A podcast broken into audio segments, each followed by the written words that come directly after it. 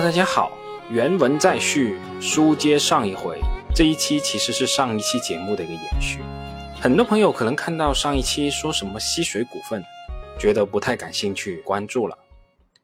但从我本人而言，我一直都认为失败的案例要比所谓成功的案例要有价值的多。我也很明白，一段荡气回肠的成功案例才是更符合大众审美的方向。但如果我们投资者想在这个市场持续的生存下去，看清楚别人是怎么失败的，并从中吸取教训是非常必须的。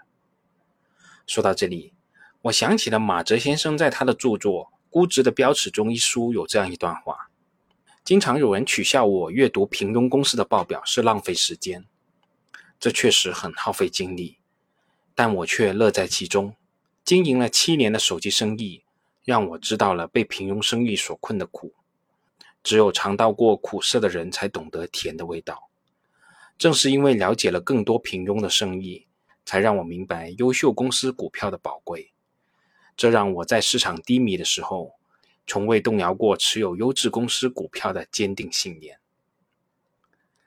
那在上一期里，我们举到的一家正是经营失败的保险公司的案例。但究竟保险公司适不适合我们普通投资者去投资呢？在这里，我也不详细去论述了。说起来，这些内容可以单独做一期节目，以后我们有机会再详细说。反正我的行动已经充分反映了我的态度。中国平安将继续是我的重要持仓之一。我们闲话也不多说了，我们还是回到中国平安的二零二一年度报告。我们先来说说第一个大点，就是营业收入的变动趋势。中国平安整个大盘子，二零二一年度实现营业收入一点一八万亿，相较于二零二零年的一点二一八万亿，下跌幅度约为百分之三点一一。说句实在话，我翻遍了各大主要券商的研究报告，感觉研究员们都不太关注，甚至完全没有提及中国平安二零二一年度营业收入的下跌。他们关注的点都在于利润的下跌，而利润的下跌原因统一归咎于华夏幸福的投资失败。只是因为发生了这个偶发事件，公司的正常经营还是一片大好的。但我想，如果我们把平安的营业收入与同行业进行比较，我们就可以很明显的看出问题来。大家也可以直接看一下“都说不易”的公众号后附的变动趋势图，其实情况就很清楚了。五家大型的上市保险公司在二零二一年度的营业收入的增长幅度都出现了一定幅度的下滑，但中国平安是唯一一家营业收入负增长的公司。即使历来最波澜不惊的中国人保，在二零二一年仍能够维持百分之二点四的收入增幅，而新华保险更是取得百分之七点六七的收入增幅。而我们不妨也说一句更刺耳的话。中国平安好歹还有平安银行这块遮羞布，银行业务的收入还能维持正向的增长。所以，我们从分板块的角度来看，二零二一年度中国平安已赚保费收入是七千三百九十九亿，相比于二零二零年的七千五百七十六亿，下跌幅度约为百分之二点三三。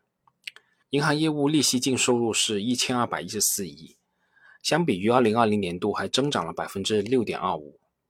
但中国平安二零二一年的投资收益仅有一千零三十四亿，相比于二零二零年度下跌了百分之十七点一。公允价值变动损益是负的二百二十六点一亿，相比于二零二零年多亏了一百七十八点四亿。是的，拖中国平安后腿的正是保险业务，而其中最大的影响正是在投资端。如果有听过上一期节目的朋友，应该都很清楚。溪水股份的败局根本原因其实也是在投资端，而盖克保险又或者说伯克希尔哈撒韦这家保险公司能够成功，也在于投资端，能把保险卖给投保人，取得保险浮存金，那仅仅是一切的开始。如何更好的运用这些钱，才是最核心的、最根本的一点。当然了，我们刚才也提到，平安的投资端是不行，而负债端其实也不怎么样。我们看到平安的寿险保费收入仍在下降的通道之中，我们也可以以疫情散点频发、代理人展业持续承压等原因去解释这个问题。但平安的同业其实也面临这个问题啊，为什么他们就能够维持正的增长呢？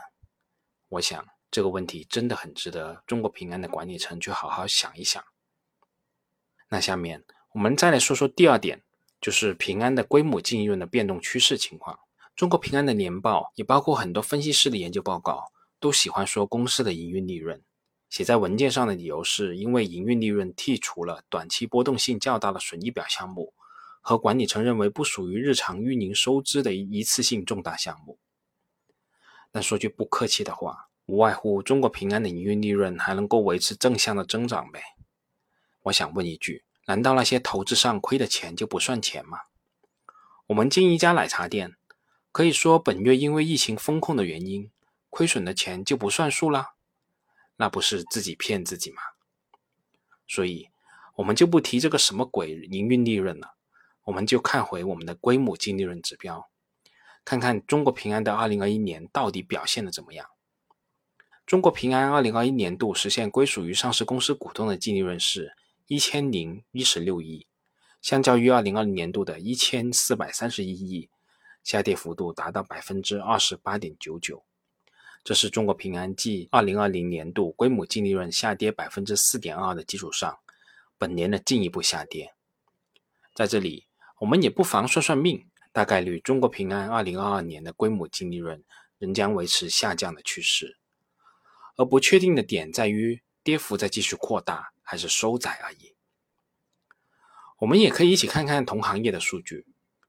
中国平安的净利润变动趋势与同行业上市公司呈现的趋势存在较大的区别。人保、新华、太保和人寿这四家上市险企，在2020年规模净利润出现一定幅度负增长的情况下，在2021年均取得一定幅度的正增长。只有中国平安一家在2021年出现较大幅度的回落。当然了，其实我们也可以认为，平安要把前期踩的雷尽快出清了。实现轻装上阵，但掩盖事实是没有意义的。亏了就是亏了，重点要吸取教训。对于这个问题，我在前几期介绍平安投资华夏幸福的节目中已经说过了，这里就不再重复了。那下面我们再来说说第三点，就是净资产收益率的情况。中国平安二零二一年度的净资产收益率为百分之十三，已经低于二零一二年的百分之十三点八的历史低点了。相比于二零二二年的百分之二十的净资产收益率，可以算得上是断崖式的下跌了。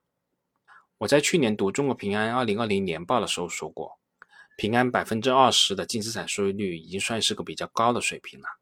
只要平安的净资产收益率仍然高于百分之十五的水平，我仍然会比较安心的持有平安这只大母鸡。也没想到打脸来的这么快，就一年的时间，脸被打得啪啪响。脸是打肿了，但投资还是得继续的。客观来分析，平安这一年并没有太本质的改变。这些踩中的狗屎，其实早几年就已经知道了，只是在这一期把它洗刷干净而已。所以对于这一切，其实也没什么好说的。如果与同行业进行比较，平安的净资产收益率颇有点均值回归的味道。在二零一六年至二零一九年这几年。平安的净资产收益率是遥遥领先于同行业公司的，因此也享受了明显高于同行业公司的估值。但到了二零二一年，平安的净资产收益率已经低于新华保险了，与人保、太保和人寿相差无几了。那杀点估值也是非常正常的。如果从估值的角度来观察，目前平安的估值还是要高于人保，基本上与太保相当，大幅低于人寿和新华的估值。这就是我们的证券市场对于平安目前的判断与预期。至于这个预期对不对，我们还是拭目以待吧。那下面我们再说说第四点，就是平安的二零二二年一季度的情况。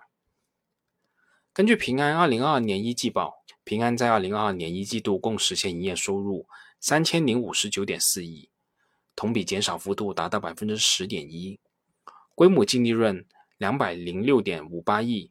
同比减少了百分之二十四点一，主要还是受资本市场波动的影响。在二零二二年一季度，投资收益为负的九十八点九八亿，同比下跌的幅度达到百分之一百四十八点二八。但正如我们前面所说的，前期踩的雷基本上已经都清理了，投资端后续对公司净利润的影响将逐步收窄。平安二零二二年一季度共实现规模营运利润四百三十点四七亿，同比增长幅度是百分之十。其中，寿险及健康险营运利润两百九十六点七八亿，同比增长幅度是百分之十六。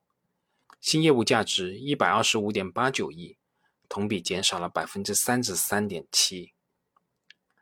还是那么一句吧，希望短期内平安的业绩能够止跌反弹，那是完全不现实的。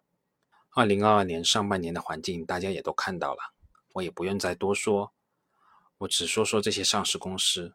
你们说，在这样的环境下，保险公司的业绩能好吗？保险公司的业绩可能好吗？在负债端和投资端双向承压的情况下，下跌的幅度趋缓已经是最好的结果了。好了，我也不想再多说了，越说越没劲。这一期先到这里吧，我们下次再见。节目仅作为我个人投资的记录，所谈及的投资标的不涉及任何形式的推荐，请独立思考并自担风险。